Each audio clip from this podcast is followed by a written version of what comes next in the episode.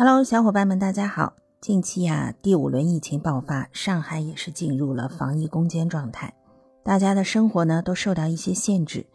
我们套用一下爱情神话的台词哈，对于上海人来说，没有过居家办公经历的人生是不完整的，小区没被封过的人生是不完整的，没排队测过核酸的人生也是不完整。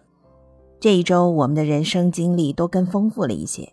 相信疫情很快过去，我们又可以相约到十里春风下的樱花树旁。上一周呢，股市先跌后涨，也很刺激的。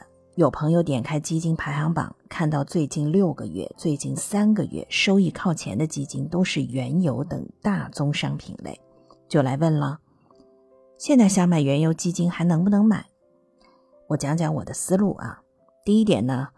最近三个月，如果涨了百分之三四十的基金，那肯定是属于涨得多的。那么涨多了嘛，跌的概率就大呀。涨多了要跌，跌多了要涨，这是普遍规律。再说了，很多人是看着排行榜买基金的，人多的地方不要去。投资是这样，防控疫情也是这样，道理都是一样的。第二点呢，美国已经开始加息，三月份加好第一次。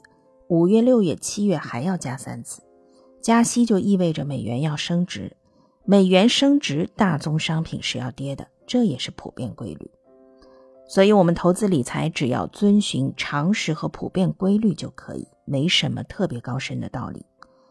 听我讲了这两个思路，要不要买原油基金？大家有答案了吧？如果你有不同理由，欢迎留言哦。海派祝英台在这里等你。